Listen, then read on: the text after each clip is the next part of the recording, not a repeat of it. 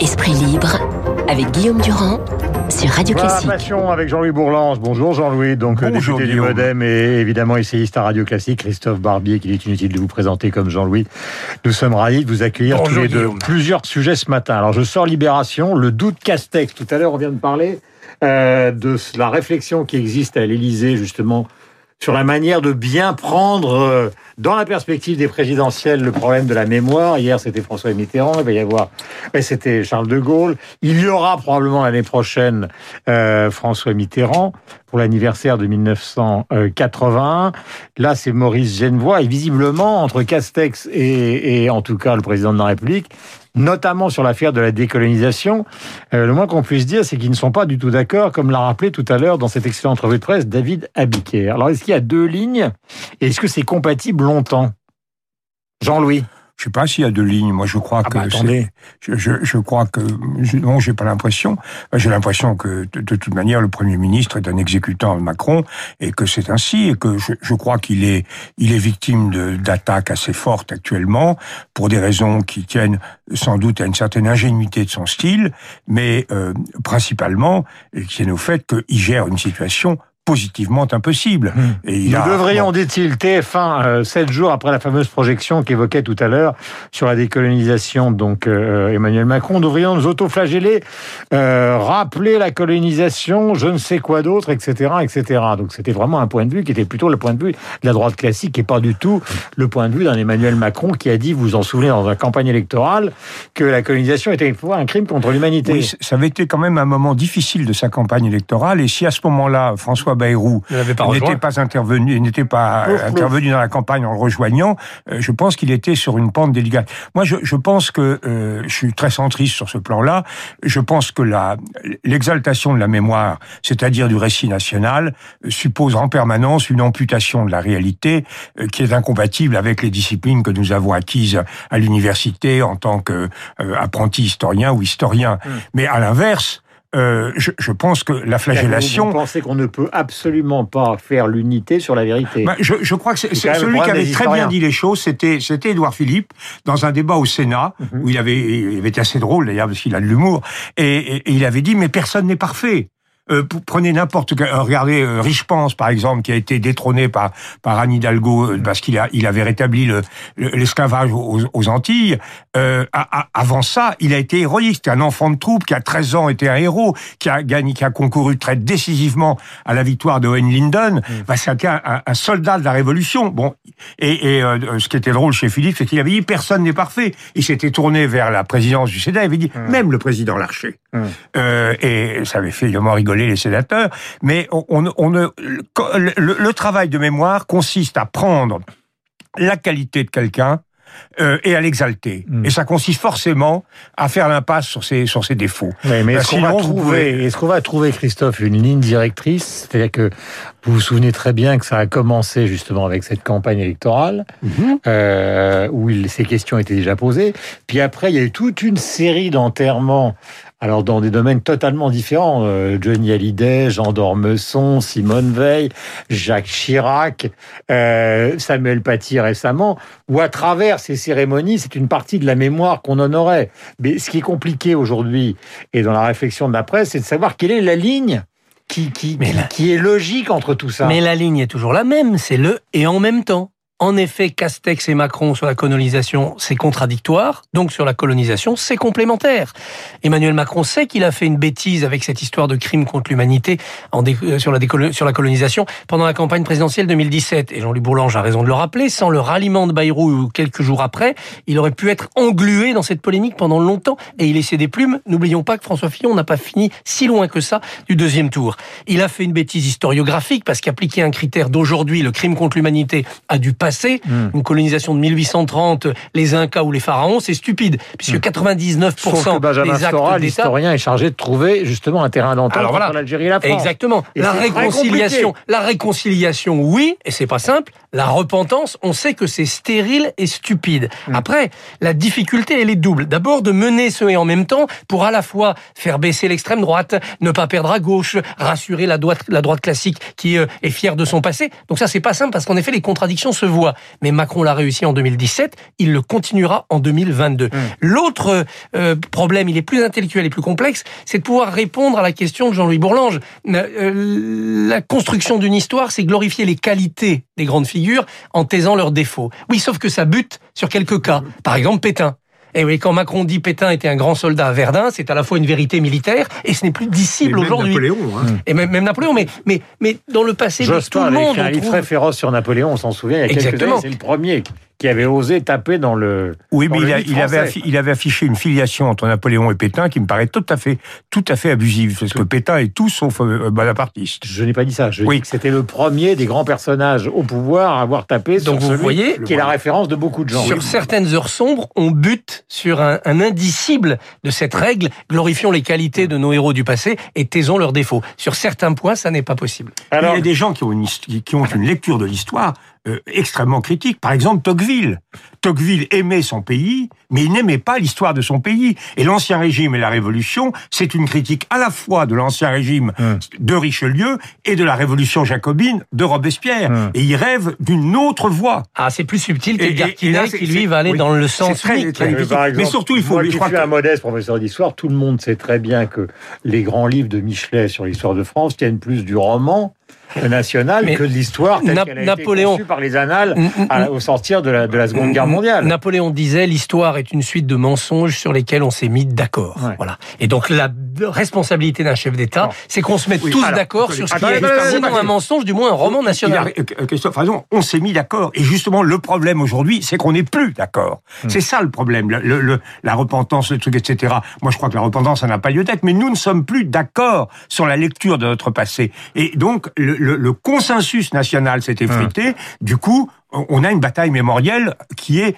la la rétroprojection de nos propres, euh, de notre propre discorde civil actuel. C'est-à-dire que la bataille identitaire d'aujourd'hui a un aspect qui est ce combat d'arrière-garde de la bataille mémorielle. Hmm. Ceux qui mènent le combat identitaire aujourd'hui, pour une partie d'entre eux, disent en détruisant, en nettoyant, en, en reprenant le passé de la France, on va faire progresser notre combat d'aujourd'hui. Il faut y veiller parce que être trop coulant avec ceux qui veulent réécrire notre passé, c'est leur laisser la main mise sur le présent. Il y a l'affaire du Panthéon. Euh, Maurice Genevoix donc entre au Panthéon. Euh, tout le monde sait que c'est la guerre de 14 et ses livres, évidemment, les plus célèbres qui l'emmènent au, au Panthéon. Il y a eu des projets concernant évidemment des auteurs plus importants comme Rimbaud et Verlaine, mais tout ça est totalement tombé à l'eau parce que derrière la proposition, il y avait des sous-entendus sur le pacte absolument absurdes. D'ailleurs, il y a eu il y a quelques semaines un article très bon de Dominique de Villepin sur ce sujet en disant que vouloir envoyer Rimbaud et Verlaine au Panthéon, c'était totalement absurde. Et voici qu'arrive Genevoix. Alors, vous en pensez quoi de Maurice Genevoix Parce que pour les plus jeunes qui nous écoutent, ils ont pratiquement totalement oublié de qui il s'agit, ce qui n'est pas notre cas, donc, au travail. Moi, je trouve que c'est une très bonne idée parce que Genevoix y entre à la tête, si j'ose dire, de son cortège d'ombre à lui, c'est-à-dire tous les poilus de la guerre de 14-18. Et alors que nous sommes en train de, de sortir de la mémoire de cette guerre qui a maintenant plus d'un siècle, il faut euh, essayer de l'éterniser, de la rendre immortelle par cette entrée au Panthéon du plus euh, proche de nous en termes de, de, de transmission, de témoignages, parce que les romans de Genevoix, les récits de Genevoix sont d'une écriture accessible à toutes les générations, y compris celles qui n'auront qu'un lointain souvenir de cette guerre. Hum, D'accord. Oui, je, je crois que c'est très intéressant la comparaison entre. Genevoix et, et, et, et De Gaulle, parce que euh, Genevoix, c'est la mémoire d'un peuple. De Gaulle, c'est la mémoire d'un héros.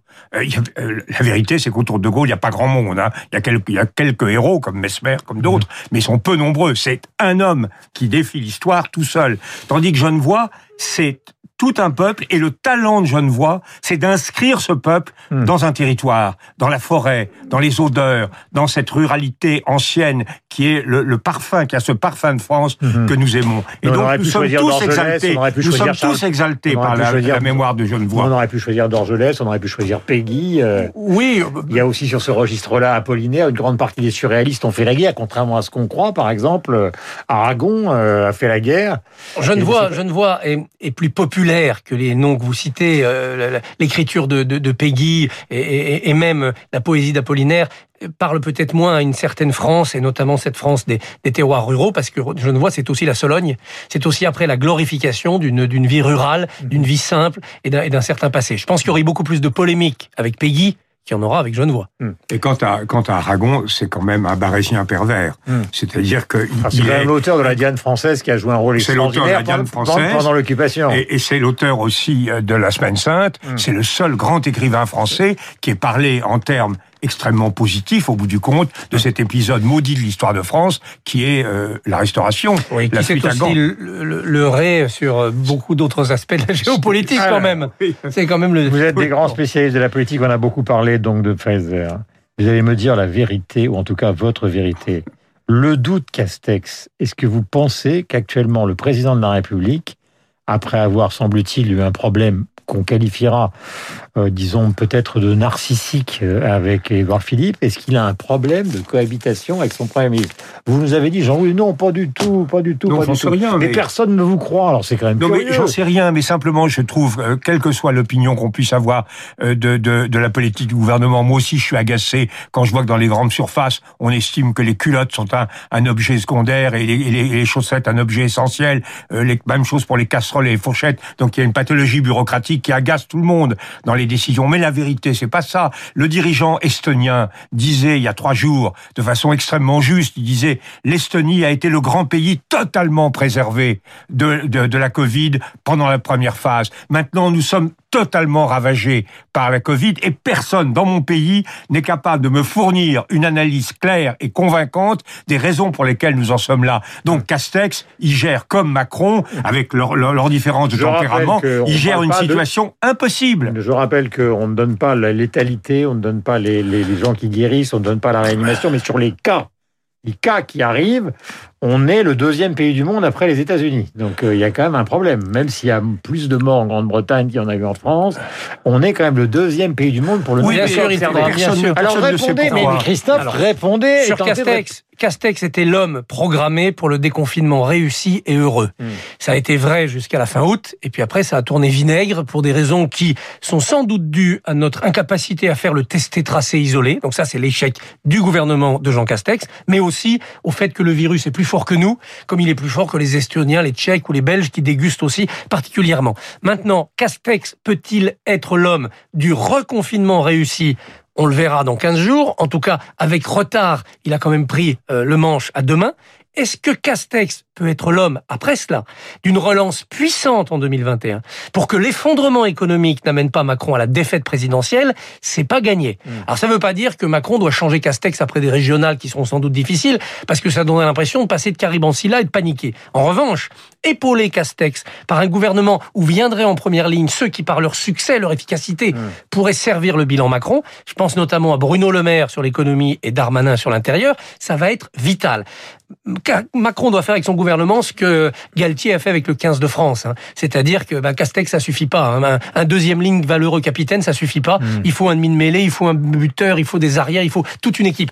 Et Macron doit penser à cette équipe-là, ce commando-là, pour aller des régionales à la présidentielle. Sinon, sur les malheurs de la Covid et sur l'échec de la relance, il sera probablement en grande difficulté. Je voudrais que vous écoutiez, puisque aujourd'hui, malheureusement, on, on- je dirais on célèbre, non, on ne célèbre pas, mais il il y a une situation qui est tragique euh, au Karabakh, puisque vous savez que l'Azerbaïdjan euh, a fini par s'imposer face à l'Arménie, et ça me rappelle ces mots donc euh, du regretté Charles Aznavour à propos donc de ce pays qu'il aimait tant, l'Arménie. On écoute le grand Charles. Je défilerai un jour heureux, où j'aurai à ma droite, et peut-être même à ma gauche, par-dessus le marché, deux personnages euh, importants de Turquie ou de l'ambassade. Bras dessus, bras dessous, c'est, c'est vraiment mon, mon plus grand désir. Là, je ferai un, beau défilé. Et moi qui n'aime pas marcher, je marcherai longtemps. Voilà les propos d'Aznavour, même quand il parle et qu'il ne chante pas. C'est là qu'on retrouve l'acteur. Il y a une émotion extraordinaire. Et malheureusement, la situation des Arméniens en Arménie est catastrophique ce matin. On les a un peu laissé tomber quand même, hein. comme on a laissé tomber les Kurdes après Daesh. Euh, on n'est pas très euh, courageux avec ceux qui sont quand Il y a même une communauté arménienne très importante. Très en France. important en France. Qu'est-ce qu'on a fait? Enfin, Qu'est-ce qu'on a fait? Oui, mais euh, je suis d'accord. Moi, les, les Arméniens nous ont demandé de reconnaître la, la- la République, la République arménienne de Haut-Karabakh. Ça n'aurait, ça n'aurait rien changé. Nous avons essayé de négocier. La seule chose, c'est que nous sommes en face de quelqu'un qui est un, un, un, un, personnage extrêmement malfaisant et déterminé, qui est le Premier ministre turc. Mhm. Euh, et, et, soit on fait la guerre, soit on la fait pas. Jusqu'à quand nous, avons, nous, avons, euh, nous, nous jusqu'à quand euh, Vous voulez qu'on envoie un corps expéditionnaire Non, c'est bien le problème. La guerre est, devenue impossible pour nous. On a, Comment on l'arrête en Libye, quand on l'arrête en bah, Méditerranée, puisqu'on ne l'a pas arrêté ni en, Azerbaïdjan, ni en, ni en Le groupe de Minsk dont nous faisons partie, hum. nous agissons avec les Russes. Les Russes jouent un rôle assez important pour essayer d'épargner de, de, de la souffrance aux Arméniens. Mais c'est vrai, depuis toujours, j'ai été opposé à l'entrée de la Turquie dans, dans l'Union européenne. Mhm. Et maintenant, nous voyons bien que face aux échecs intérieurs d'Erdogan, il a choisi dans tous les domaines la fuite en avant et que c'est un immense danger, non seulement pour l'Arménie, mais pour l'ensemble de la zone de la Méditerranée euh, orientale en particulier. Il faut toujours une chute. D'abord, rappelons que ce sont deux chercheurs turcs qui sont dans ce laboratoire allemand à l'origine. Euh, donc, donc c'est un mari et une femme de ce euh, fameux espoir de vaccin. Donc, nous allons faire un petit comité de panthéonisation tous les trois euh, à 8h57 sur l'antenne de Radio Classique. Vous êtes président de la République. Vous panthéonisez qui? Jean-Louis Bourlange. Euh, Il faut que vous trouviez une chute, que ce soit rapide, que ce soit Non, non, mais je, je, je panthéonise volontiers les deux chercheurs, les deux chercheurs turcs, en célébrant non seulement leur capacité d'innovation, hum. mais l'égalité entre l'homme et la femme, puisqu'ils sont mariés. Eh bien, moi, je mets au Panthéon Molière, le 15 janvier 2022. Euh, c'est incroyable qu'il n'y soit pas. Eh oui, incroyable. Alors, son, son, corps a été un peu euh, perdu, un peu éparpillé, mais enfin, on a quelques cendres symboliques. Il faut, Monsieur le Président de la République, mettre Molière, qui nous réunit tous, nous parlons tous la langue de Molière, au Panthéon en janvier 2022. J'avais cru que vous me demandiez le prix Nobel et pas le Panthéon. Le Panthéon, je préfère que personne n'y soit. C'est horriblement désagréable. Je comprends très bien les mouvements qui ont dit épargnons au moins ça, Alexandre. Moi, j'y ai fait du théâtre au Panthéon, vivant. J'ai joué Voltaire dans, sous les voûtes du Panthéon. On peut les rendre chaleureuses et vivantes, Jean-Louis. Oui, il faut que ce soit moi, je panthéoniserai Édouard Manel, inventeur de l'art moderne, le déjeuner sur l'herbe. C'est un peu notre Joconde à nous au musée d'Orsay. Allez la voir. C'est la révolution dans la peinture. Tout le fin du 19e et le 20e siècle est né d'un bourgeois mort de la syphilis à 50 ans.